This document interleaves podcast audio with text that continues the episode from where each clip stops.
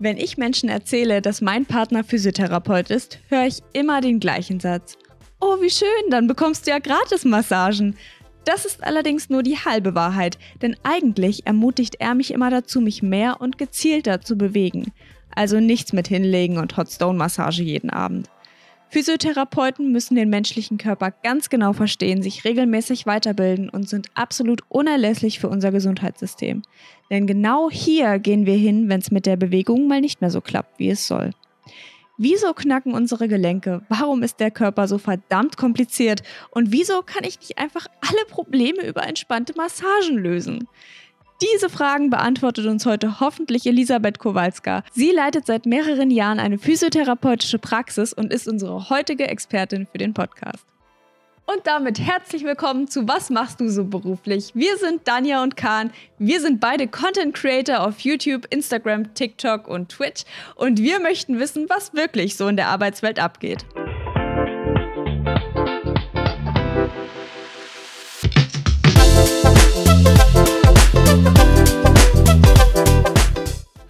Elisabeth, schön, dass du heute bei uns im Podcast dabei bist, bei unserer zweiten Folge von Was machst du so beruflich? Wir freuen uns sehr, dass du da bist, aber stell dich doch gerne einmal kurz vor. Was machst du so? Wer bist du und warum bist du heute hier? Ja, hallo, ich bin die Elisabeth. Ich äh, bin seit zwölf Jahren ausgelernte Physiotherapeutin, staatlich anerkannt und führe seit sieben Jahren das Familienunternehmen, also die Praxis meiner Eltern weiter in zweiter Generation. Die Praxis selbst besteht schon 28 Jahre, 29 Jahre fast. Und äh, ja, mein Beruf macht mir Spaß und äh, deswegen dachte ich, wäre eigentlich eine, eine coole Idee, wenn, wenn die anderen das auch erfahren, dass das ein schöner Beruf ist, den man erlernen kann. Das ist schon mal ein hervorragender Satz fürs Intro. Sehr gut. Also es freut uns wirklich sehr, dass du dabei bist. Äh, wirklich ganz, ganz toll. Äh, aber die erste und ganz wichtige Frage heute ist natürlich, musstest du das Familienunternehmen übernehmen?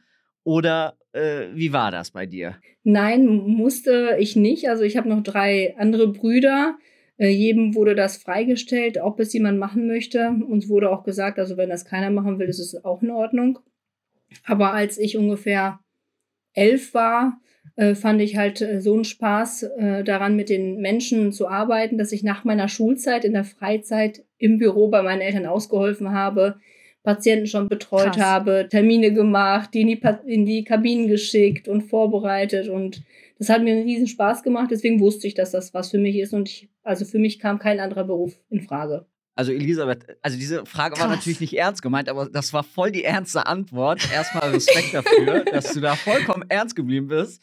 Äh, es war eigentlich gar nicht ernst gemeint. Also, wenn man Familienunternehmen hört, denkt man natürlich, okay, ne, das äh, ist von Anfang an klar, dass man das auch macht. Aber es gibt natürlich auch genügend Beispiele, wahrscheinlich aus äh, dem Bekanntenkreis von jedem, dass halt das nicht dieses klassische, ich sag mal, Hollywood-Filmmäßige ist, ja, es gibt ein Familienunternehmen und das musst du weiterführen, sondern äh, mittlerweile ist das, glaube ich, auch äh, ganz normal, dass man halt in andere Berufe reingeht oder halt nicht in die Selbstständigkeit geht oder Unternehmertum, was auch immer.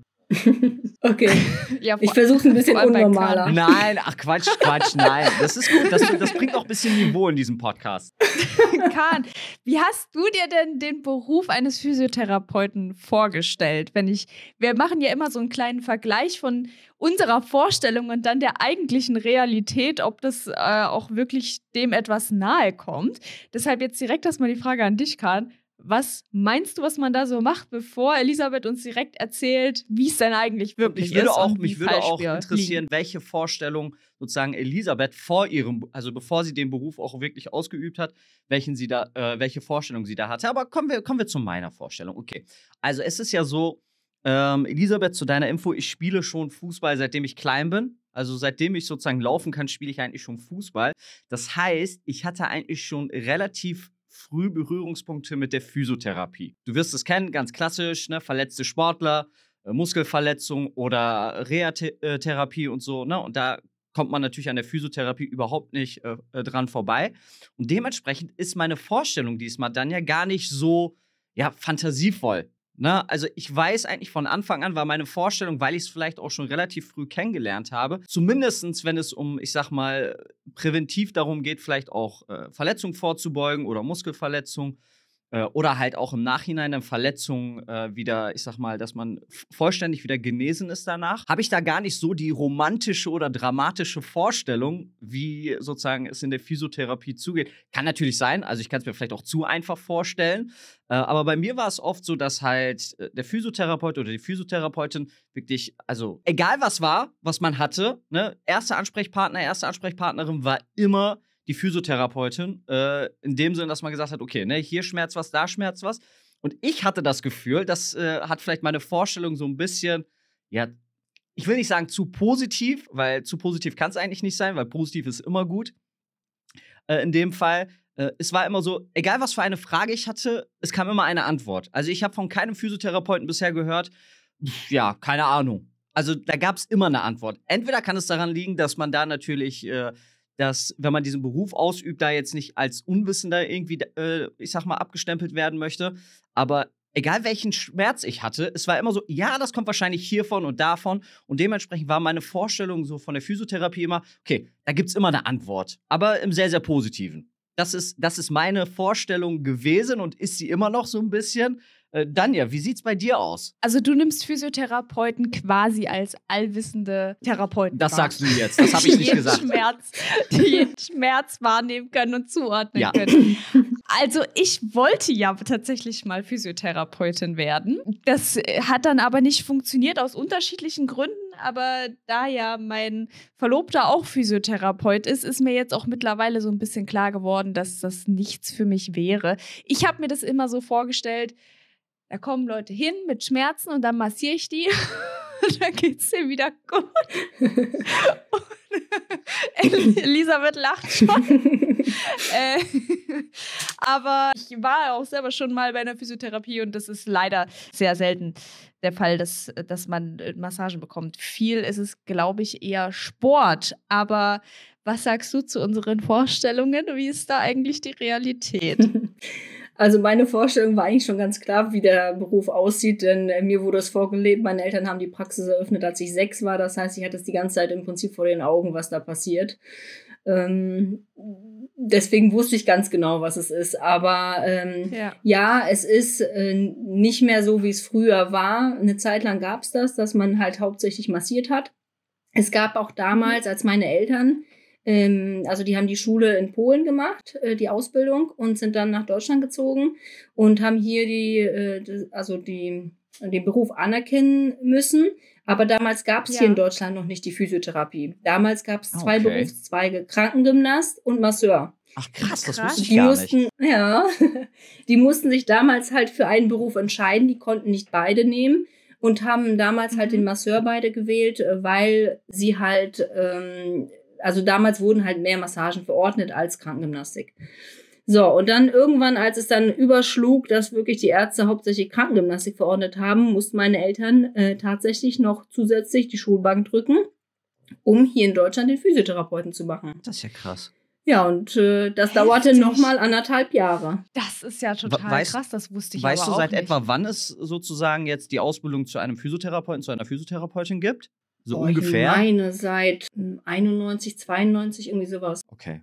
Okay. Ja, ja meine gut, Eltern kamen 88 nach Deutschland. Ja, okay, verstehe. Gut, wenn man jetzt rückblickend das sozusagen in der Retroperspektive einmal bewertet, gut, das sind jetzt knapp 30 Jahre, aber ich bin jetzt 1990 geboren, also ist das doch schon, hätte ich nicht gedacht, dass das erst sozusagen so spät, dieser Berufszweig erst so spät entstanden ist. Ich hätte, ich hätte gedacht, das gehört sozusagen seit ja. dem Mittelalter zur Medizin oder zur, zur Therapie von, ich sag mal. Ja, also das ist krass. Also das ist schon, also das ist schon ein bisschen erstaunlich, finde ich. Mhm. Also direkt schon was gelernt. Wir sind hier knapp zehn Minuten im Podcast ja. und direkt schon. Auf jeden Fall. Also direkt schon. Ja, auf, äh, definitiv. Also ich, wir sind ja auch hier nicht nur sozusagen ähm, für andere jetzt äh, das, das, andere was lernen, sondern wir möchten natürlich auch was lernen. Ich, kann's, ich kann eins sagen. Ich kann eins sagen. Physiotherapie kann wirklich für mich, also war es so, sehr schmerzhaft sein. Ich habe eine Erinnerung, die möchte ich vielleicht mit euch beiden jetzt mal teilen. Ich habe vor etwa, ich glaube, zehn Jahren habe ich mir meine Mittelhand gebrochen.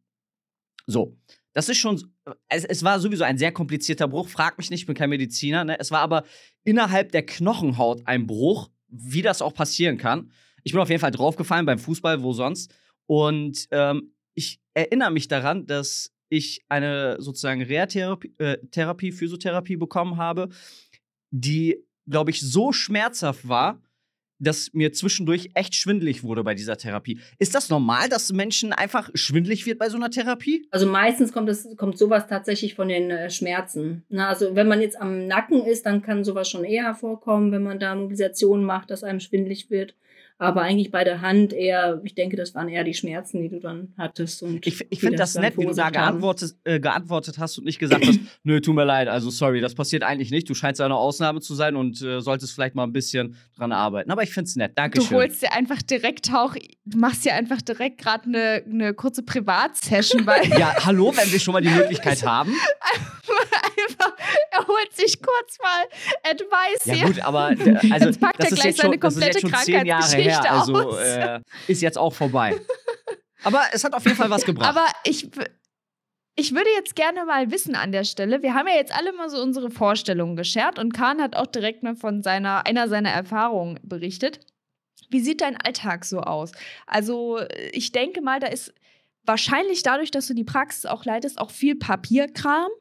Aber wie gestaltest du deinen Tag? Also, wann fängst du an? Was machst du währenddessen? Ist jeder Tag anders? Sind Sachen äh, oft gleich? Oder sagst du, ich würde lieber mehr von dem und dem machen, aber das schaffe ich nicht, weil das und das immer dazwischen kommt? Wie gestaltest du dir deinen Tag? Also ich fange immer um 8 Uhr an. Einmal die Woche mache ich Hausbesuche, dann fange ich aber auch um 8 Uhr an mit den Hausbesuchen. Und ansonsten bin ich in der Praxis. Normalerweise wäre ich immer in der Praxis 40 Stunden, so wie die anderen Therapeuten auch, aufgeteilt auf die Tage, je nachdem, wie es einem am besten passt. Aber äh, bei mir ist es so, da ich äh, noch zwei Kinder habe, dass ich halt einfach 35 Stunden die Woche mache. Ich mache dann bis mittags, wenn ich weiß, da kommen die Kinder nach Hause, dann habe ich im Prinzip meine Pause. Der Vorteil ist, ich wohne auch direkt neben der Praxis, so dass ich ja. dann schnell nach Hause flitzen kann, eben Mittagessen, eventuell Hausaufgabenhilfe, äh, Betreuung und so bei den Kindern mache und dann zweimal die Woche nochmal nachmittags los bis dann abends 19, 19.30 Uhr. Ja, ich würde am liebsten eigentlich noch mehr am Patienten arbeiten und Büro gar nicht machen, aber als Selbstständiger geht das halt nicht, ne? Und äh, Büro mache ich meistens, aber samstags tatsächlich, vormittags wenn die Kinder noch in den okay. Betten liegen. Ja. Ach krass, also machst du es quasi dann am Wochenende, wenn's genau. wenn du quasi die Zeit dafür noch findest.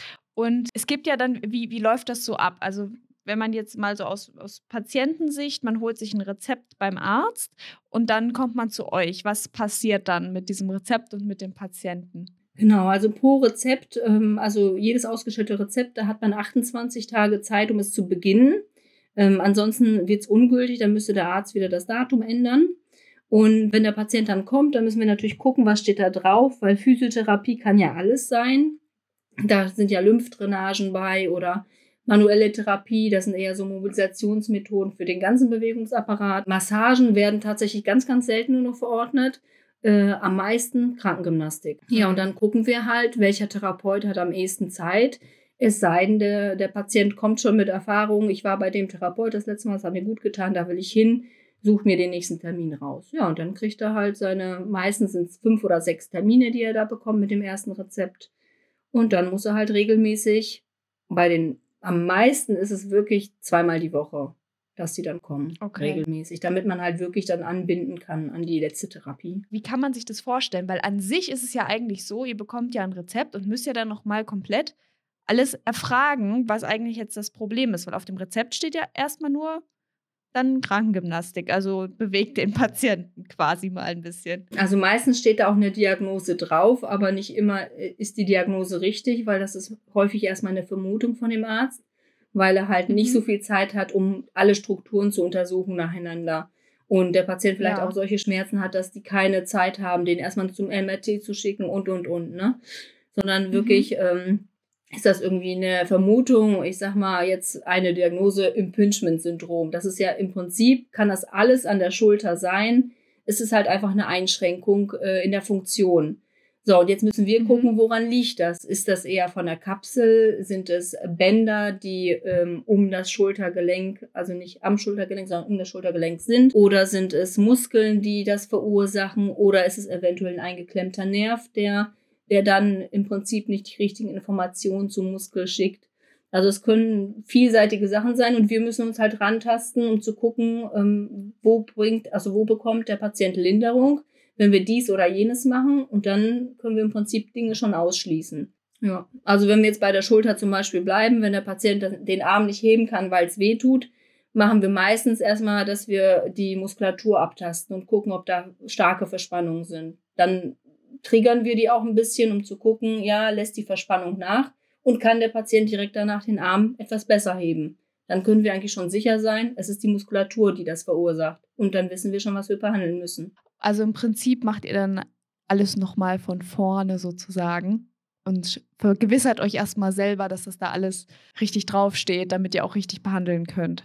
Und wenn wir dann sagen, die Krankengymnastik würde in dem Fall nicht helfen, es wäre eher die manuelle Therapie, weil das ein bisschen komplexer ist, dann ähm, Entweder rufen wir selber bei dem Arzt an und fragen, ob es möglich ist, das Rezept zu ändern, oder wir schicken den Patienten halt nochmal hin mit der Bitte. Das, das wäre vielleicht auch eine Frage, die ich gerade hätte. Also, wir sprechen ja gerade über Rezepte und ich weiß, das hört sich sehr langweilig an und sehr bürokratisch, aber wenn jetzt auf dem Rezept eine gewisse Diagnose steht, müsst ihr wirklich als Physiotherapeuten dann diese, ich sag mal, diese Diagnose behandeln oder wie du gerade schon erklärt hast, wenn ihr merkt, okay, es ist eigentlich etwas anderes, ähm, könnt ihr dann nicht einfach weitermachen unter diesem Rezept, sag ich mal, oder muss tatsächlich nochmal der Arzt oder die Ärztin kontaktiert werden, damit die, das Rezept nochmal neu ausgestellt werden kann? Also es ist so, wenn jetzt zum Beispiel ein Patient sagt, ich habe Probleme in der Hüfte und auf dem Rezept steht auch irgendwas, eine Diagnose, die die Hüfte betrifft.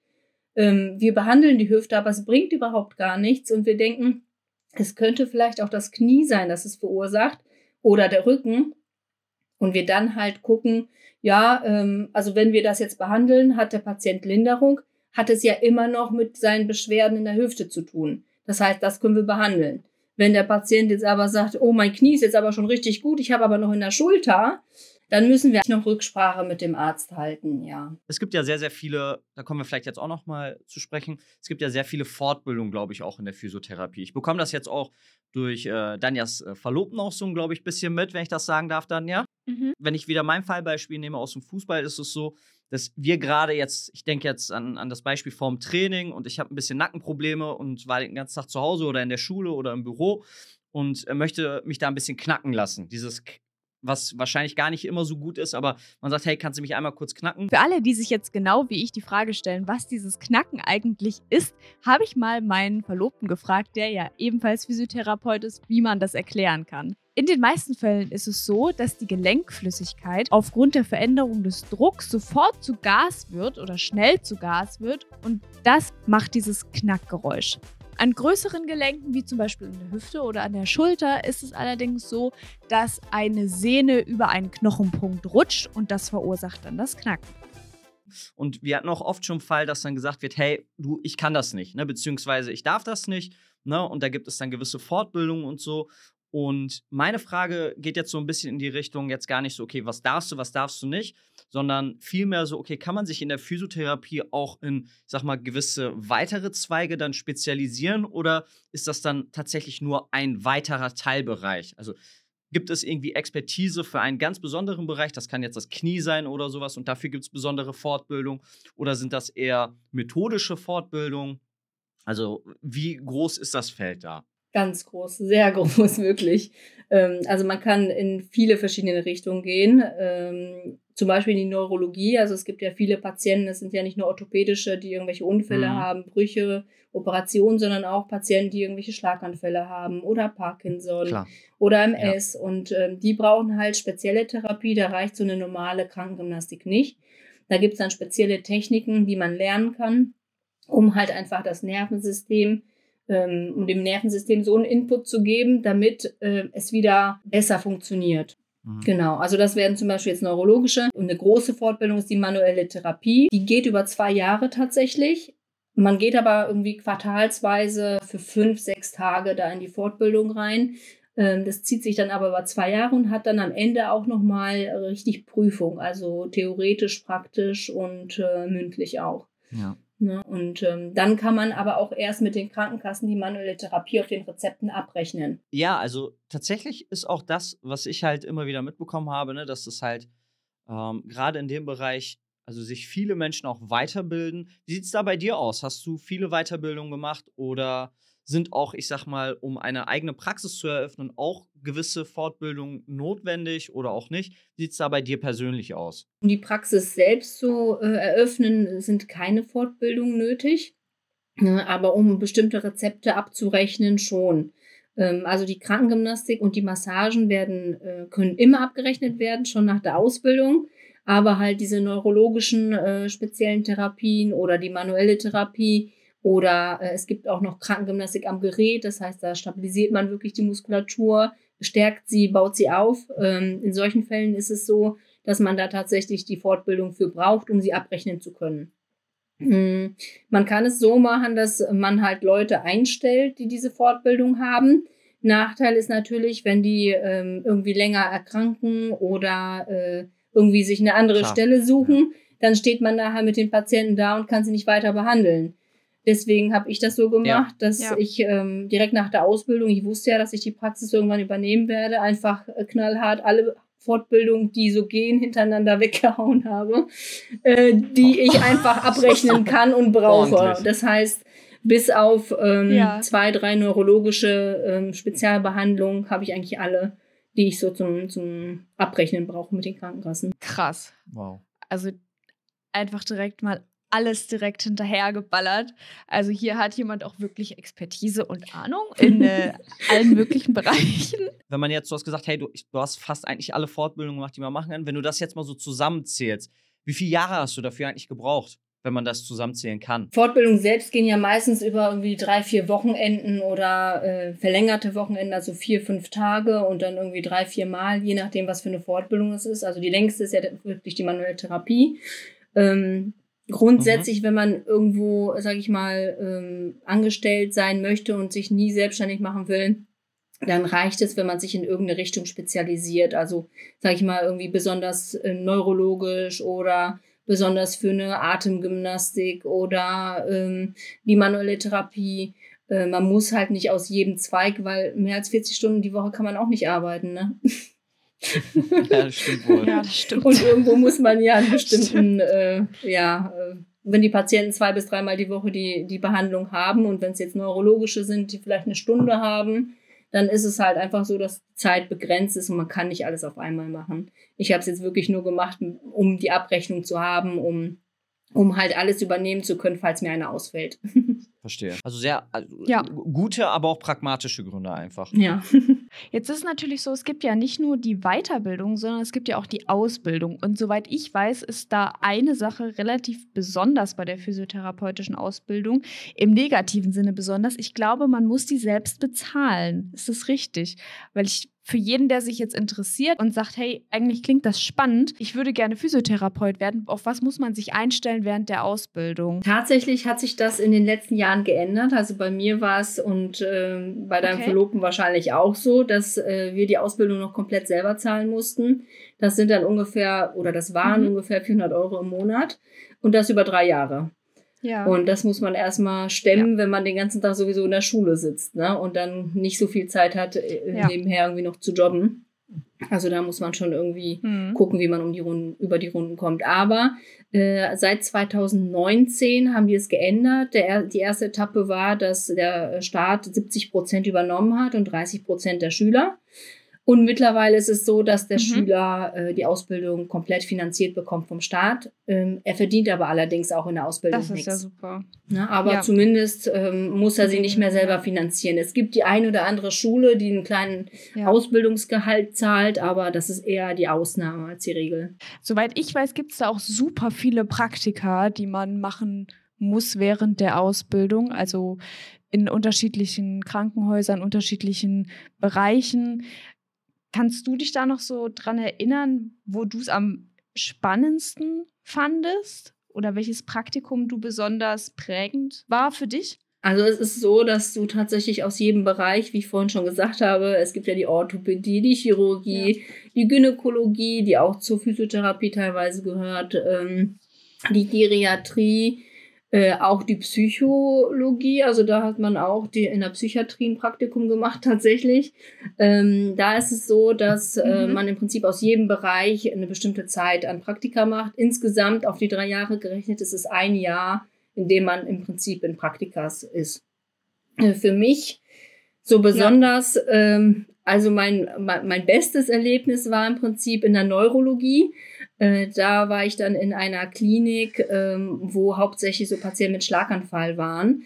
Und äh, da habe ich halt einen Patienten mhm. bekommen. Normalerweise ist es so, dass die dort irgendwie einmal am Tag 20 Minuten oder so behandelt werden.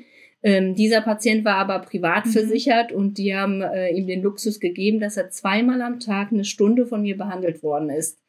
Ähm, am Anfang, am ersten Tag, ja, das ist ein echt ein Riesenunterschied, ne? Das muss man Was? schon sagen. Das ist ja, also wenn man privat versichert, das finde ich ja aber schon fast echt ein ja, bisschen also krass. Das war schon echt heftig. Also das ist ja ein Riesenunterschied. Ja, und ähm, bei ihm war es halt so, dass als ich am ersten Tag dahin kam, er ähm, nicht sprechen konnte. Er konnte sich im Bett nicht selber drehen. Ähm, er konnte den Arm und das Bein auf der einen Seite überhaupt nicht bewegen. Ähm, und so habe ich halt die Therapie mit ihm angefangen. Und nach zwei Wochen äh, mhm. intensiver Therapie konnte er Treppe laufen. Wow. Ne? Und Krass. das war halt sowas, wo ich wow. gedacht habe, boah, richtig geil, was wir eigentlich so erreichen können mit unserer Arbeit. Ne? Man ja. muss natürlich auch die Zeit haben und die Patienten müssen die richtige Therapie erhalten. Ja. Ne? Das ist total krass, wenn man das so hört, weil ich, äh, weil Schlaganfälle, da gab es ja jetzt auch ein sehr prominentes Beispiel. Wir sind ja Content Creator beide und es gab da jetzt auch ein, bei Couple on Tour hat eine der beiden einen Schlaganfall erlitten. Das ging auch extrem überall durch die Medien und die ist jetzt auch momentan dabei, sich so zurückzukämpfen quasi. Und da kann man das eigentlich ganz gut verfolgen bei den beiden. Es ist ja so vielfältig, was da alles passieren kann. Und deshalb finde ich das so krass, dass man jetzt mal so hört, okay, wenn man wirklich die Zeit hat, sich wirklich intensiv mit den Patienten zu beschäftigen, dann kann das auch sehr schnell gehen, dass man wieder eine Treppe steigen kann, wenn die Bedingungen dafür stimmen. Das finde ich jetzt gerade sehr, das finde ich jetzt gerade richtig krass, wie viel ein Physiotherapeut in der Situation dann halt auch ausmacht. Wenn man das jetzt mal ins Verhältnis, also einfach mal so anschaut, wie wichtig das eigentlich ist, diese, diese Betreuung danach auch und wie wichtig dieser Zweig von Physiotherapie einfach ist in der Behandlung von Patienten. Ja, genau. Absolut. Absolut. Also das ist ja ein super positives Beispiel jetzt gerade, was du genannt hast, ne? Also Elisabeth mit, mit diesem äh, Patienten, ne? Wo nach zwei Wochen, was wahrscheinlich vielleicht auch, also ist das in Anführungszeichen normal, ich würde eher sagen, wahrscheinlich nicht. Also klar, bei dieser Behandlung jetzt, natürlich ist das von Person zu Person immer unterschiedlich, das ist mir bewusst. Aber zwei Wochen, das hört sich ja schon, also ist ja im Endeffekt gar nichts. Also zwei Wochen ist ja super schnell. Ist das, ist das auch etwas, wo du sagst, hey, Ergebnisse sieht man meist, also schneller als gedacht oder ist das schon eher ein Ausnahmefall? Also gerade bei den neurologischen Patienten mit dem Schlaganfall, wenn man jetzt das Beispiel weiternimmt, ähm, kann man tatsächlich sehr schnell äh, sehr viel erreichen. Dazu gehört aber nicht nur die Arbeit ah, des Physiotherapeuten, sondern auch die Motivation des Patienten und der Wille, ähm, die Übungen auch zu wiederholen für sich selbst. Ne, wenn der Patient jetzt, sage ich mal, nur mhm. auf den hm. Physiotherapeuten ähm, achtet und nur das macht, was er sagt, in dem Moment, wo er da ist und wenn er dann weg ist, macht er gar nichts mehr, dann wird es sich natürlich ähm, in die Länge ziehen. Und es ist auch nicht bei jedem Schlaganfall, dass man so schnell solche guten Erfolge erzielt. Es kommt immer darauf an, in welchem Areal das ist und wie stark der ist. Ja, mhm. das ist ja super vielfältig. Aber ja, das darf man auf keinen Fall unterschätzen, Leute. Also, falls ihr euch interessiert für den Beruf äh, der Physiotherapie, da seht ihr, wie relevant und wie wichtig das ist, da auch entsprechend behandelt zu werden und wie viel Impact man da halt auch haben kann auf das Leben. Das, ich meine, das ist ja le wirklich lebensentscheidend, was man da macht. Eine tricky Frage, aber die interessiert natürlich jeden, der sich, äh, der arbeiten gehen möchte. Was sind denn so Verdienstmöglichkeiten im Bereich der Physiotherapie? Also, wo fängt man denn so in etwa an? Wie kann man sich steigern und wo kann man da in etwa landen? Wo, wo, wo ist so das Mittelfeld, wo ist so das obere Ende? Also ein oberes Ende, es kommt immer darauf an, wo man arbeitet. In Kliniken haben die meistens größere Möglichkeiten, ähm, mehr zu bezahlen. Ähm, ich finde aber, in Kliniken ist es so, wenn man drei, vier Wochen nur einen Patienten hat und dann hinterher den Patienten nie wieder sieht, weiß man im Prinzip nicht, ob die Therapie, die man gemacht hat, auf Dauer auch was gebracht hat. Das heißt, als Therapeut ist man dann so ein bisschen, man kann nicht so richtig die ähm, langfristigen Erfolge oder Erfahrungen sammeln. In Praxen ist es halt so, direkt nach der Ausbildung, ich weiß jetzt nicht, wie es in anderen Physiotherapiepraxen ist. Bei mir fangen die meistens bei 2,6 an brutto. Ich habe jetzt aber auch nach der Ausbildung länger keinen neuen. Also ich denke, jetzt wird sich das auch wieder geändert haben. Aber man kann so bis 3,5, 3,6, also je nachdem, was für Fortbildung man in der ja. Zeit macht, hochgehen. Und dann gibt es natürlich noch Unterschiede. Es gibt Praxen, wo die Chefs keine Fortbildung zahlen, wo die Therapeuten alles selber bezahlen, um halt hinterher mehr zu verdienen. Und dann gibt es natürlich Praxen, wo der Chef entweder einen Teil bezahlt oder alles bezahlt. Ja, das äh, variiert ganz schön. Diese Weiterbildungen werden ja wahrscheinlich auch relativ äh, kostenintensiv ja. sein. Das heißt, äh, ja, äh, da ist man auf jeden Fall gut beraten, wenn man irgendwo landet, wo der Chef oder die Chefin das komplett übernimmt, genau, denke ich mal. Schon von Vorteil. Sonst, äh, da wisst ihr jetzt auch ziemlich genau Bescheid. Elisabeth ist ja auch, äh, wie sie schon gesagt hat, Chefin. Das bedeutet, dass diese Informationen sind auch ja. valid.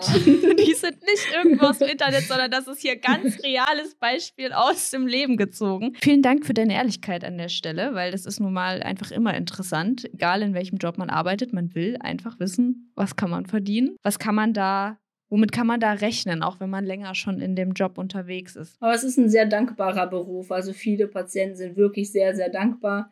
Und gerade heute hatten wir eine, die extra zum Bäcker gefahren ist und hat uns so eine ganze Platte an Kuchen mitgebracht für uns alle, dass jeder sich noch fürs oh. Wochenende äh, da eindecken konnte.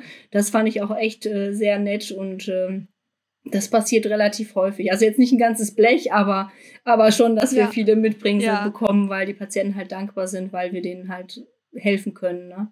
In ihren Schmerzen oder in ihren Problemen, die sie haben. Man nimmt da eine sehr, sehr wichtige Rolle ein, die man, glaube ich, das man, darf man, glaube ich, auch niemals vergessen oder unterschätzen, wie sehr das helfen kann, wenn man irgendwie von Schmerz befreit wird von einem Therapeuten. Ich glaube, das ja, das kann ich mir schon vorstellen, dass man da viel Feedback auch bekommt. Aber es gibt ja auch das Gegenteil, sage ich mal, dass mal eine Therapie nicht anschlägt oder dass die Patienten und der Therapeut vielleicht nicht so gut miteinander auskommen. Was können denn dafür so Gründe sein und wie geht man dann am besten damit um? Also als erstes ist zwischen Therapeut und Patient auch eine Chemie wichtig. Also die meisten Therapeuten sind tatsächlich Menschen, die grundsätzlich mit Menschen umgehen können.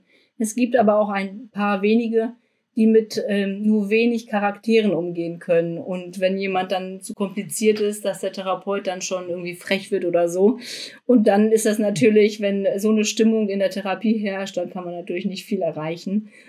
Das ist dann äh, nicht so schön. Ähm, andersrum gibt's auch die Möglichkeit, dass der äh, Patient überhaupt nicht mitarbeitet sondern sich im Prinzip nur auf die Liege schmeißt und mhm. massier mal und alles andere interessiert mich nicht und nicht zuhört, ja. was wir zu dem sagen, ja, dann wird der Erfolg auch irgendwie mhm. in Maßen bleiben, denn wenn die nur ja. zweimal die Woche kommen, die müssen auch zwischendurch noch was machen, ne? Ja, dann kann man halt natürlich auch, und wenn der Therapeut auch seine Therapie überdenkt, denn ähm, nicht jede Methode ist für jeden Patienten geeignet. Wenn ich jetzt eine Methode wähle und äh, mit dieser Methode ähm, nach zwei, drei Behandlungen ich überhaupt keinen Effekt bei dem Patienten erzielt habe, dann muss ich natürlich denken, mache ich das richtig? Denn eigentlich nach so einer Zeit sollte es schon sein, dass der Patient wenigstens einen minimalen Effekt hat.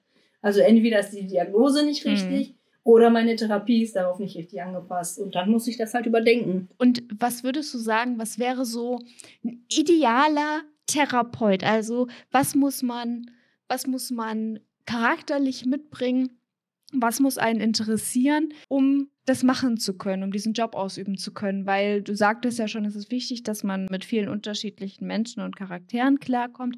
Aber was sind so Sachen, wo du jetzt sagst, okay, das weiß man vielleicht vorher nicht, dass man damit konfrontiert werden könnte. Also das könnte einen vielleicht schocken. Ähm, also man darf auf jeden Fall keine Scheu davor haben, Menschen anzufassen. Und es ist nicht gang und gäbe, dass alle Menschen gut riechen und sauber sind, die zu uns kommen. Ja. Das heißt, damit muss man auch irgendwie mal zurechtkommen. Natürlich kann man auch dem Patienten, wenn es ja. ganz extrem ist, mal was sagen. Aber mhm. ja, es passiert nicht häufig, aber es gibt halt das schon. Ne? Und äh, da sollte man halt auch mit irgendwie umgehen mhm. können. Zurzeit haben wir ja Maskenpflicht, das geht dann ein bisschen besser wie früher. Ja. Aber ja. Das kann ich mir vorstellen. Also was man nicht haben kann, sind irgendwelche Gelnägel oder so. Ne? Also wenn man den Beruf wählt, Ja. kann man auf jeden Fall vergessen, dass man die irgendwann mal haben wird, weil in dem Beruf kann man das nicht. Die müssen Mhm. immer schön kurz und sauber geschnitten sein. Darauf sollte man auf jeden Fall achten. Aber grundsätzlich sollte man halt ein, eine Person sein, die, die eher einfühlsam ist und ähm, Menschen gerne helfen möchte und nicht einfach nur den Beruf macht, um Geld zu verdienen oder halt um irgendwas zu machen. Also man sollte den Beruf schon gerne machen, sonst wird man auch da nicht drin erfolgreich. Und äh, was sind so Fächer, Schulfächer, wo du jetzt sagen würdest, die wären sehr, sehr wichtig? Da solltest du auf jeden Fall aufpassen, weil das wird definitiv nochmal relevant in der Ausbildung. Also auf jeden Fall Biologie und Sport. Ja, habe ich beides abgewählt. Also Gar nicht überraschend. ja, ich glaube, es ist, ich glaube, ich, ich kann mir schon vorstellen, dass halt das Interesse für sozusagen die Gesundheit des, des Körpers, des menschlichen Körpers, halt absolut relevant ist, ne? Weil am Ende des Tages ist das, in Anführungszeichen, wenn ich das so sagen darf, das, das Produkt, mit dem du arbeitest. Ne? Ähm, du, du musst den menschlichen Körper irgendwie gut kennen. Ähm, natürlich gibt es da bestimmt ganz, ganz viele Unterschiede, weil jeder Mensch halt einfach anders ist oder vielleicht eine Therapie auch anders annimmt, ne? anders mitmacht. Und äh, dementsprechend, klar, Biologie und Sport hört sich für mich schon sehr, sehr sinnvoll an. Ne? Also, Ja. ich, hätte man mich gefragt, hey, wovon gehst du aus? Welche Fächer in der Schule sind sozusagen vielleicht nochmal relevant für, für eine Physiotherapie? Da hätte ich höchstwahrscheinlich auch Biologie und Sport gesagt. Zumindest, also wenn man auch an Mhm. Sport-LK in der Oberstufe denkt, ist das ja oft schon Biologie. Ne? Also jetzt, wenn man Mhm. in der Theorie ist, im Sportleistungskurs, in der Oberstufe, ist das ja meistens schon Biologie. Also wir wir haben jetzt ganz viel auch so ein bisschen über die Materie in der äh, Ausbildung und auch sozusagen in der Praxis äh, von dir erfahren. Und natürlich möchte ich auch ein paar Fragen stellen, einfach die so, also ein bisschen umherschwirren bei mir im Kopf, vielleicht auch bei dem einen oder anderen. Und da geht es gar nicht jetzt groß darum, hey, ähm, den Beruf jetzt besser kennenzulernen, sondern einfach auch so ein bisschen aus, ich sag mal, deiner persönlichen Welt, aus deinem persönlichen beruflichen, ähm, einfach ein bisschen rauszuhören, hey, was, was für positive Aspekte gibt es vielleicht in, in diesem Beruf und welche halt nicht. Und du hast gerade schon gesagt, hey, was dir, was dir unglaublich viel Spaß macht, ne? Das sei das Beispiel ähm, mit dem Patienten, mit dem Schlaganfall. Aber es gibt ja vielleicht auch etwas, wo du sagst, hey, das ist etwas, das hat mich in der Physiotherapie schon immer so ein bisschen gestört oder genervt und so. Und da geht es jetzt gar nicht darum, um die Selbstständigkeit. Also eine valide Antwort wäre jetzt nicht, ja, Bürokram, das ist, zählt jetzt gerade nicht hier. Äh, sondern vielmehr so im Sinne von, äh, keine Ahnung. Es gibt ja bestimmt in jedem Berufsfeld gewisse, ich sag mal, Sachen, wo man sagt, ey, darauf, das ist eigentlich, mache ich sehr ungerne bei mir. Gibt es das auch bei dir und dann speziell vielleicht auf die Physiotherapie? Also eine gute Antwort wäre jetzt natürlich nicht, ja, mit Patienten zu arbeiten, das mag ich gar nicht, aber davon gehe ich jetzt auch mal nicht aus bei dir. Nein, also ich arbeite mit Patienten sehr gerne. Ähm, was ich von dem Ganzen hier nicht so gerne mache, sind Lymphdrainagen tatsächlich. Hier eine kurze Erklärung, damit ihr euch das ein bisschen bildlich vorstellen könnt, was Elisabeth da eigentlich macht bei der Lymphdrainage. Das Lymphsystem in unserem Körper ist unter anderem zuständig für das Immunsystem. Also super wichtig, denn über das Immunsystem wehren wir zum Beispiel Krankheitserreger ab. Allerdings ist das Problem mit dem Lymphsystem, wenn es einmal kaputt ist, bleibt es auch kaputt und repariert sich nicht selbst. Das ist zum Beispiel bei Brüchen häufig anders, denn Knochen können ja auch wieder zusammenwachsen. Jeder von euch, der sich schon mal was gebrochen hat und dann für eine Weile in Gips getragen hat, wo danach dann alles wieder zusammengewachsen ist, hat das erlebt, dass Knochen sich wieder regenerieren können. Beim Lymphsystem funktioniert das allerdings nicht so gut. Sollte es hier zu einem Defekt kommen, dann, dann gibt es Probleme beim Transport der Lymphflüssigkeit durch den Körper. Das führt zu Schwellungen, die ziemlich nerven können. Bei der Lymphdrainage können diese Schwellungen kurzzeitig reduziert werden. Allerdings, da sich das Lymphsystem ja nicht regeneriert, müssen Lymphdrainagepatienten regelmäßig zur Physiotherapie gehen, da die Schwellungen immer wieder neu auftreten. Äh, Die gehen relativ lange, meistens 45 oder 60 Minuten am Stück. Und äh, sie sind sehr monoton. Also man macht im Prinzip äh, ständig die gleichen Griffreihenfolgen. Ähm, und die ändern sich für diesen Patienten nicht von Behandlung zu Behandlung. Also wenn man einmal raus hat, wie es bei dem Patienten ja, funktioniert, dann wiederholt man das eigentlich die ganze Zeit. Und ähm, das ist halt etwas, was ja. mich langweilt, muss ich sagen. Also am liebsten habe ich solche Patienten, die irgendwo welche mhm. Blockaden haben, wo man was suchen muss und gucken muss und dann mobilisiert man, dann ist der Wirbel wieder drin und der Patient kann sich direkt nach der ersten Behandlung besser bewegen. Das ist so, ähm, was, was mir am meisten Spaß macht, weil ich halt einfach dann sehe, boah, jetzt, das hat richtig gut geholfen und ähm, ich war auf jeden Fall erfolgreich mit meiner Therapie. Und das stimmt mich halt ja. zufrieden. Gibt, äh, du, du hast ja gerade auch davon gesprochen, dass äh, es auch Patienten gibt, die sehr, sehr dankbar sind und ich kann das zu 100% nachempfinden, weil auch ich schon hier und da in der Physiotherapie dann halt war und auch danach auch Ergebnisse gesehen habe. Ne? Und ich glaube, das ist halt auch ein Grund, warum die Leute auch so dankbar sind, weil die Physiotherapie halt ein Bereich ist, wo man wirklich Ergebnisse sehen kann ne? und die dann auch spürt und also es gibt ja kein besseres Gefühl, vielleicht wieder normal sitzen zu können oder auch wieder befreit ohne Schmerzen äh, atmen zu können. Na, da gibt es halt ganz viele Möglichkeiten. Aber also gibt es in, in, in, deiner, in deiner Vergangenheit oder auch Gegenwart, ähm, gab es da auch schon Patienten, die sich auch schon mal vehement beschwert haben über eine Th Therapie, die gesagt haben, hey, ihr habt es eigentlich schlimmer gemacht? Also ich mittlerweile informiere ich die Patienten auch immer, weil manchmal, äh, wenn man äh, Triggerpunkte drückt, ähm, kann es sein, dass der Patient erstmal mehr Schmerzen hat danach, weil es halt irgendwie wie so ein blauer Fleck sich anfühlt. Wenn man aber den Patienten das vorher sagt, sind die meistens schon darauf eingestellt und ähm, meckern nicht. Am Anfang, als ich die Ausbildung beendet habe und bei meinen Eltern angefangen habe, hat mein Vater mir natürlich so ein paar Sachen gezeigt, die ich noch zusätzlich machen kann. Sondern hatte ich eine Patientin, die hatte relativ starke Schmerzen, aber unter meiner Behandlung waren die jetzt nicht so viel größer. Also habe ich richtig schön getriggert und ähm, am nächsten Tag hatte die Patientin solche Schmerzen von meinen ähm, Triggerpunkten, dass äh, die angerufen hat und mich so zu Sau gemacht hat am Telefon. Ai, ai, ai. Und oh äh, ich ihr aber gesagt habe, dass ich vergessen habe, ihr zu sagen, dass es heute so sein kann, dass sie sich gerne eine Schmerztablette nehmen kann und äh, dass ein bisschen äh, Wärme drauf tun kann und dann wird das auch besser. Und dann äh, Zwei Tage noch mhm. da drauf hat sie angerufen und sich entschuldigt und gesagt, es tut mir leid, also ich bin jetzt schmerzfrei, komplett schmerzfrei. aber, aber so dieser ja, erste Schock, ne, direkt im Prinzip nach der Ausbildung, das war irgendwie in meinem ersten halben Jahr, da denkt ja. man so, boah Gott, was habe ich da angestellt? Oh Gott, der kriegt man ja natürlich auch Angst. Ne? Man ist ja vielleicht noch nicht so extrem sicher mit dem, was man da alles so macht. Und äh, man will ja da auch niemandem irgendwie schaden in dem Bereich. Da äh, würde mir auch ordentlich die Pumpe gehen, sag ich mal. Ja, aber man muss halt ruhig bleiben, den Patienten aufklären und meistens klärt sich das dann von selber. Wenn man selber davon überzeugt ist, mhm. dass man eigentlich das Richtige getan hat, dann ähm, ja. ja. Ja. Ja. Ich glaube erstens das und zweitens, auch wenn es nicht so wäre, also äh, Fehler können halt auch passieren. Natürlich sind die dann gerade vielleicht, wenn es äh, in der Physiotherapie ist, sozusagen bei der eigenen Gesundheit, am eigenen Körper ist, dann merkt man das natürlich. Aber am Ende des Tages ähm, sollte ja vielleicht auch eine gewisse Toleranz gegenüber, ich sag mal, diesem Punkt sein, dass man sagt, hey, wenn ich hier Schmerzen habe und es ist vielleicht, vielleicht auch ein etwas äh, komplizierter Schmerz, dass äh, hier und da vielleicht das nicht direkt gelöst werden kann. Aber gut, das ist von Mensch zu Mensch anders. Ne? Also es gibt Menschen vielleicht wie Danja, bei der würde ich zu 100% sagen, egal was für ein Fehler dir passiert, die wird nicht böse sein, ne? die wird das zu 100% verstehen. Und dann gibt es vielleicht so Menschen äh, ganz anderer Art, ne? die schon bei dem kleinsten äh, Auer äh, schon den ersten Beschwerdebrief sozusagen im Post, in der Post haben. Das kann natürlich auch das sein. Das stimmt. Aber das ist, glaube ich, das ist, glaube ich, überall.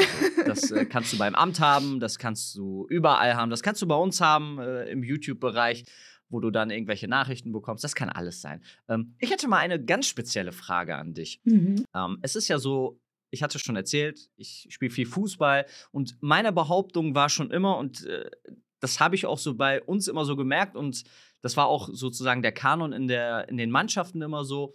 Also ich hatte immer das Gefühl, die Fußballer, sei es Amateur als auch, okay, vielleicht die Professionellen nicht, aber die Fußballer habe ich immer als die faulsten Sportler sozusagen betitelt. Warum?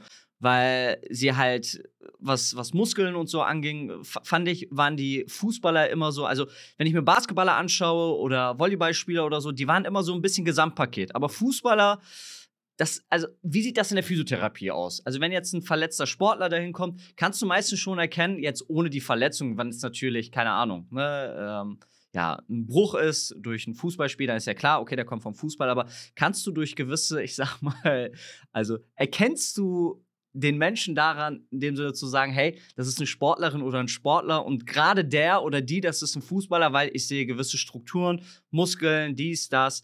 Äh, kann man das als, äh, ich sag mal, erfahrener Physiotherapeut, kann man das schon erkennen oder ist das einfach nur so ein Mythos von mir jetzt? Nicht immer. Also bei Fußballspielern ist es tatsächlich so, dass sie eher die Beine äh, trainieren als alles andere ähm, und meistens sehr unbeweglich sind weil sie wenig ja, dehnen. Genau.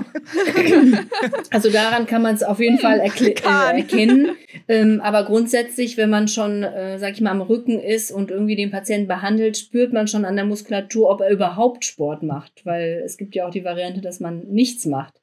Ähm, also da merkt man schon, ob er jetzt eher irgendwie trainiert und den Rücken aufbaut oder Bodybuilder natürlich, das sieht man sofort, ne? Also ich habe auch einige, ja. die machen wirklich professionell auch diese Strongman, ähm, wo die diese LKWs hinter sich herziehen mhm. und so. Äh, das ist dann natürlich Knochenarbeit, Ach, da durch die Muskulatur durchzukommen, ne? Aber ja, das sieht man dann mhm. ja an dem, an dieser Person, dass die dann halt intensiv Sport macht. Ich meine, ihr müsst ja dann auch intensiv Sport machen, weil wenn ihr solche äh, Pakete dann vor euch stehen habt, ihr müsst ja da, wie du schon sagtest, auch durchkommen. Du musst ja auch Kraft haben, ne? Also auch um Leute zu bewegen, die sich zum Beispiel selber nicht mehr bewegen können. Das ist ja, glaube ich, vielleicht auch noch ein ganz spannender Aspekt. Ihr selber, eure, eure Patienten, du siehst es vielleicht an Patienten, ob die sich bewegen und ob nicht, aber du selber musst ja auch unheimlich viel Kraft aufbringen. Ja, also ich trainiere auch äh, mindestens zweimal die Woche äh, meistens nach der Arbeit ja. äh, eine Stunde, anderthalb, um den Rücken und äh, die Beine zu kräftigen, ja. Und den Oberkörper grundsätzlich. Ich, ich muss auch, ich, ich muss auch, ich, ich, muss trotzdem aber noch eins loswerden. Also ich hatte schon oft äh, den Fall, dass ich in die Physiotherapie gegangen bin und vielleicht hier und da Schmerzen hatte und wusste, okay, da muss jetzt vielleicht ein bisschen gedrückt werden und ne, ein bisschen, keine Ahnung, äh, was angehoben werden. Und dann kam jemand rein, wo ich dachte, hey, boah, Weiß ich nicht, ne? Also sieht jetzt nicht so stark aus, ne? Wenn ich jetzt einen Floh sehe, weiß ich, okay, ne, der, der wird kräftig zupacken und das wird wehtun, ne? Und dann gibt es vielleicht äh, jemanden, der vielleicht nicht so Der ist ganz ist. sanft eigentlich. Ja, ja, ich weiß. Das ist ja, das, aus dem Grund sage ich das ja, ne? Also man hat dann diese Vorstellung und genau da, deswegen sage ich das ja. Ähm, es war halt oft so, dass ich das dachte und so nach zwei Minuten dachte ich so, okay, absolut falsch gedacht. ne? Absolut falsch gedacht, weil diese Leute dann meistens ganz genau wussten, wo sie erstens drücken mussten und auch wie und was für ein Krafteinsatz. Und dementsprechend ich äh, auch immer gesagt, also da war für mich dann relativ früh dann klar, ne, durch den, durch den Fußball immer, wo ich das dann kennengelernt habe, habe ich gesagt, ey, also egal wer jetzt vor mir steht, was das angeht. Also das war ich habe, wie gesagt, man hat da alles gesehen. Man hat da halt Menschen wo, wie, wie Flo, wo man sagt, hey, ich glaube, der kann auch mal ein bisschen kräftiger, als auch ähm, jemanden, der halt, wo man vielleicht vorher denkt, so, uh, okay, ne, also bekommt er jetzt diese Kraft auch wirklich hin, da vielleicht diesen Muskel jetzt mal irgendwie, äh, wie du schon gesagt hast, oder gewisse Punkte zu triggern, äh, weiß ich nicht. Es war halt absolut nicht so. Ne? Also dementsprechend da halt auch was sehr, sehr Positives. Ne? Also das, das kann man, glaube ich, null einschätzen. Das höre ich oft von Patienten, die sagen, also das hätte ich jetzt nicht gedacht, dass sie jetzt so viel Kraft aufbringen ja. können. Ja. Ja, das ist wirklich, also ich habe das, ich erlebe das ja bei mir selbst auch immer, ne? Aber wie gesagt, dadurch, dass ich das schon relativ früh schon in der Jugend kennengelernt habe, war für mich da auch schon klar, okay, also es ist egal, wer das macht. Wenn diese Person das beruflich macht, dann hat das meistens auch einen Grund und auch einen guten Grund. Du hast wahrscheinlich so eine Sache, die oder, oder mehrere Dinge wahrscheinlich auch, die dir oft begegnen bei Leuten. Gibt es eine Sache, wo du jetzt unseren Zuhörern von abraten würdest, was sie nicht tun sollen, was sie nicht so oft tun sollen, äh, was sie dann quasi dazu bringen würde, eine Physiotherapie machen zu müssen, weil da halt irgendwie dann was passiert ist. Was, was dir einfach häufig begegnet, wo du dir denkst, Mann, wenn das mal Leute wüssten, dass das gar nicht so toll ist, Vielleicht okay. hätten wir dann hier weniger Leute. Also jetzt spontan fällt mir tatsächlich ein, dass ähm, Patienten, die äh, schon vorher irgendwie leichte Rückenbeschwerden im Lendenbereich, also im unteren Rückenbereich haben, äh, dass die dann versuchen, den Rücken aufzubauen und zusätzlich zu trainieren, damit er stärker wird, damit die Schmerzen weggehen. Und das ist eigentlich genau das, was man nicht machen soll denn meistens tut der Rücken weh, weil die Muskeln zu stark sind im Vergleich zu der vorderen Muskulatur, also zu der Bauchmuskulatur. Und ähm, die haben halt vorne eine Schwäche und trainieren aber die ganze Zeit hinten und dadurch verspannt die Muskulatur noch mehr und baut noch mehr Druck auf die Wirbelsäule und auch auf die Bandscheiben auf. Ach krass, aber dann, aber dann halt eher Krafttraining für den genau, Bauch. Genau, also eher die schrägen Bauchmuskeln, um den Rücken hinten zu entlasten. Das ist wie so ein Schutzkorsett dann für den Rücken. Dass man im Prinzip das so ein bisschen im. Gleichgewicht genau. hält immer, äh, um das nicht zu verschlimmern. Ja. das ist ja interessant, weil es wäre jetzt auch meine erste äh, Idee gewesen, Rückenschmerzen, erstmal den Rücken trainieren und aufbauen. Äh, aber da muss man schauen, dass man den Körper immer so ein bisschen im Gleichgewicht genau. behält. Ne? Also, ihr habt es gehört, Leute. Wenn ihr den Rücken trainiert, dann auch direkt den Bauch mitbewegen. ja, super. Den nie außer Acht lassen.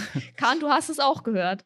Äh, ich habe es auch gehört, absolut, alles gut. Also ich habe vielleicht momentan dann ja, äh, also dieses Jahr ist vielleicht ein faules Jahr bei mir. Das stimmt. Und auch sonst mhm. bin ich ein Paradebeispiel eines, eines Fußballers, was äh, Elisabeth gerade schon gesagt hat, im Sinne von, also ich habe noch nicht mal Beine trainiert, also ich fand äh, sozusagen Muskeltraining immer sehr, sehr langweilig, weil ich davon, also ich habe davon fast gar nichts gehalten, muss aber auch ehrlicherweise sagen, ich hatte kaum Muskelverletzung. Das war vielleicht aber auch, das, hat, das eine hat mit dem anderen nichts zu tun, ich weiß, aber ich war auch immer der Typ, der gesagt hat, ja, ich dehne mich nicht, weil ich habe mich bisher noch nie verletzt, warum soll ich mich dehnen? Ne? Und es gab natürlich auch den einen oder anderen, der gesagt hat, hey, du brauchst gar nicht dehnen. So, da, wahrscheinlich geht da die Theorie und äh, die Meinungen gehen da ganz weit auseinander und ich bin überhaupt kein Experte dafür und möchte das auch gar nicht beurteilen. Aber ich muss ehrlicherweise sagen, also ich habe das selber kaum gemacht, aber bin bis heute auch verschont geblieben. Warum? Keine Ahnung. Wahrscheinlich äh, schützt mich meine Dummheit da einfach. Toll, toll, toll.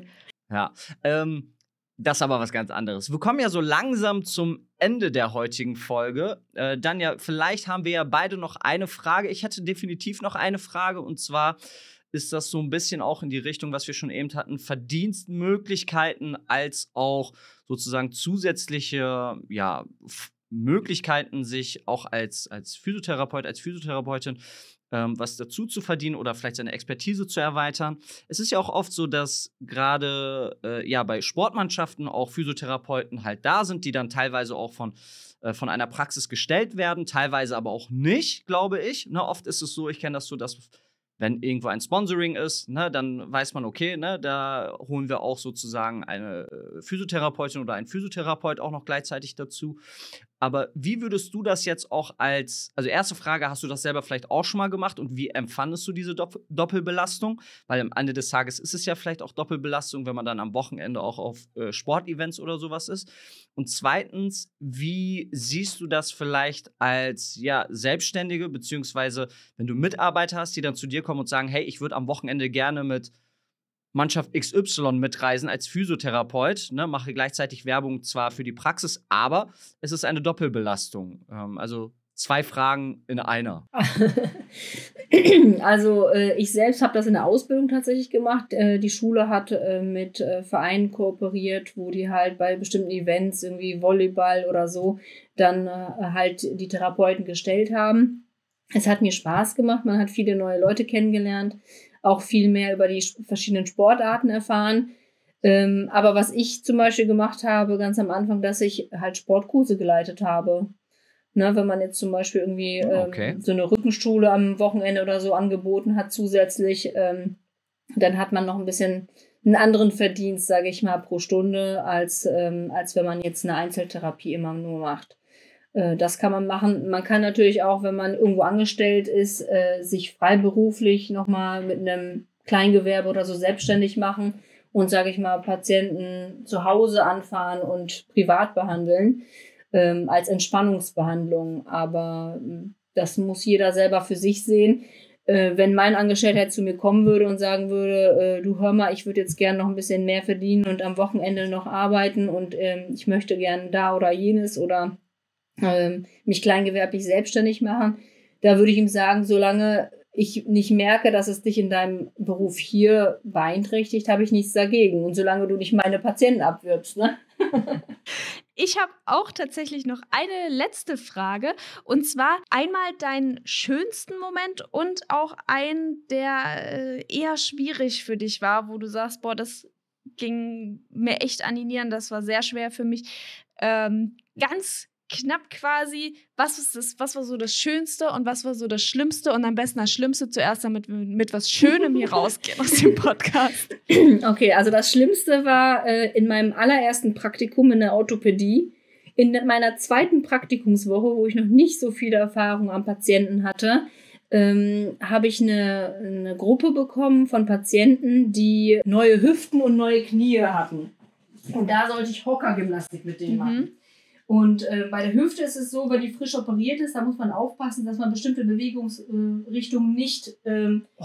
trainiert, weil sonst die Hüfte eventuell aus dem Gelenk da springen jetzt schon kann. Schwindelig, wenn ich mir das vorstelle. Nee, die Hüfte kann tatsächlich aus dem Gelenk springen. Oh, ja. ja. ja. Ich sag doch, mir wird schwindelig. So, und dann äh, in der zweiten Woche ich diesen Kurs und dann habe ich gesehen, dass die Patientin eine Bewegung gemacht hat, die sie nicht hätte machen sollen. Also den Fuß so nach innen gedreht. Und sie hatte eine neue Hüfte. Und dann habe ich nochmal so in die Gruppe gesagt, achten Sie nochmal darauf, dass die Fußspitze zur Decke zeigt und nicht, dass Sie den Fuß nach innen drehen. So, die guckt auf ihren Fuß, dreht den Fuß nach oben, zack, Hüfte raus, sie vom Hocker gefallen. Allerdings... Boah. Boah, mir ist voll schlecht oh auf Gott. einmal. Oh ich weiß Gott. nicht, wie ich es gemacht habe. Ich habe es geschafft, diese Patientin so zu Boden zu begleiten, dass, es, dass nichts mehr passiert ist, also kein Bruch oder so. Ähm, da war es natürlich so, dass der Therapeut, der nebenan im, äh, in der äh, Behandlungskabine war, das gehört hat, sofort kommen ist. Natürlich erstmal mich angeschissen, weil, äh, also, dass ich halt äh, ja. den Fehler gemacht habe. Dann kam äh, der Arzt aus der Klinik, äh, der natürlich auch mich dann äh, verdächtigt hat, dass ich einen Fehler gemacht habe. Die haben mich das auch wirklich spüren lassen, dass ich es falsch gemacht habe. Oh, ähm, ich war aber die ganze Zeit bei dieser Patientin, die hat auch nicht meine Hand losgelassen. Die wollte, dass ich sie bis zum Behandlungszimmer begleite. Das habe ich auch getan. Und hinterher ja. habe ich bestimmt eine Stunde oder so auf der Toilette geheult, weil ich mich nicht mehr sammeln konnte. Oh nein. Und, oh, ja, so, und dann oh. kam meine Betreuerin aus dem Praktikum und hat gesagt, der Arzt will dich sehen. Und ich dann so, oh Gott, oh jetzt äh, kann ich das Praktikum streichen. Ich also zum Arzt gegangen und er oh total ruhig hat sich bei mir entschuldigt und gesagt, ähm, das hätte ihr bei jeder Bewegung passieren können, denn die Hüfte war schon falsch eingebaut, die muss einfach nochmal operiert werden.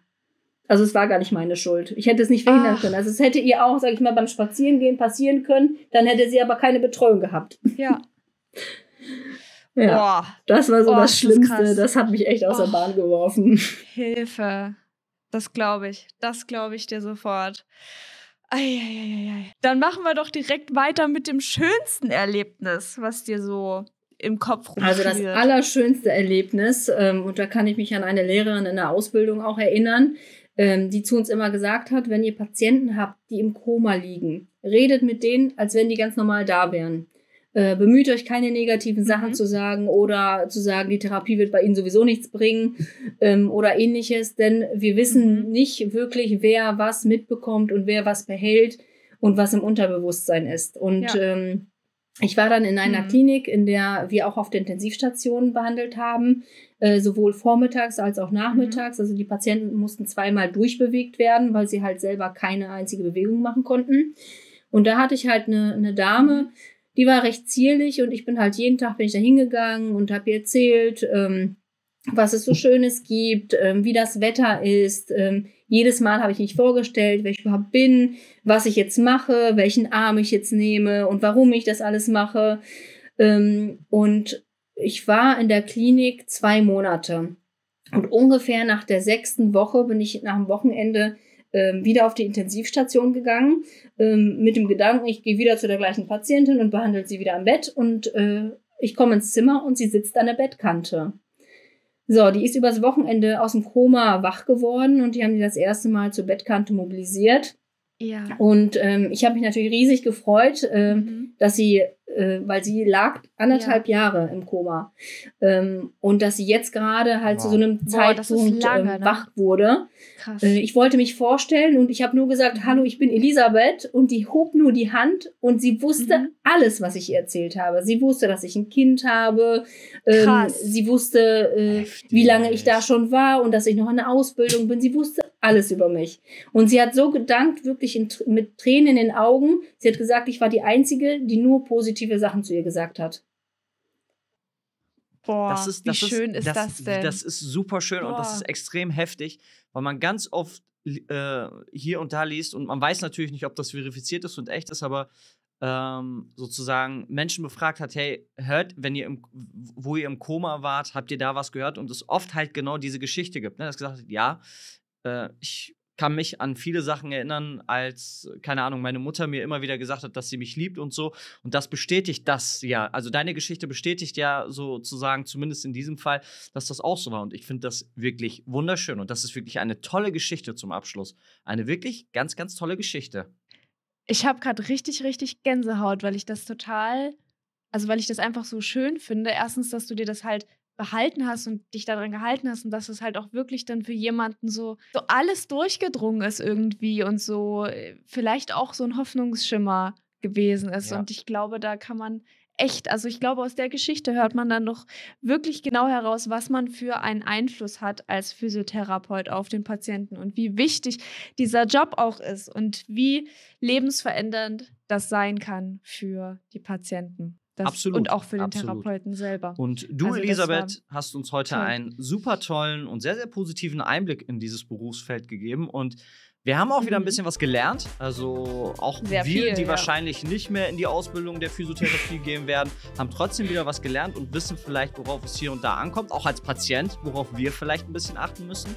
Aber gerade das Wichtige ist heute. Leute, in der Infobox ist auch die Webseite zur Praxis von Elisabeth verlinkt. Falls ihr äh, irgendwo in der Nähe wohnt, dann schaut da natürlich auch gerne vorbei, wenn ihr mal eine Physiotherapie benötigt. ich glaube, ihr bietet auch nicht nur Physiotherapie an. Ich glaube, wir ja, haben auch eine Sauna. Sauna tatsächlich, ja. Also, also das ist, gibt es da auch, schaut da einfach gerne mal in die Infobox. Und auch Kahns und meine Social Media Accounts sind dort aufgeführt. Falls ihr einen Wunsch habt, wen wir hier mal einladen sollen in diesem Podcast, dann äh, schreibt uns das natürlich sehr, sehr gerne mal bei Instagram. Gebt uns super gerne Feedback. Dann danke ich dir auf jeden Fall schon mal, dass du heute dabei gewesen bist, Elisabeth. Das war super, super ja, spannend. Vielen Dank für deine Zeit. Wir haben Zeit. sehr, sehr viele neue Sachen gelernt. Ich hoffe, dass es euch heute auch Spaß gemacht Mir hat. Mir hat es auf jeden Fall Spaß gemacht. dann würde ich sagen, für heute machen wir erstmal Feierabend.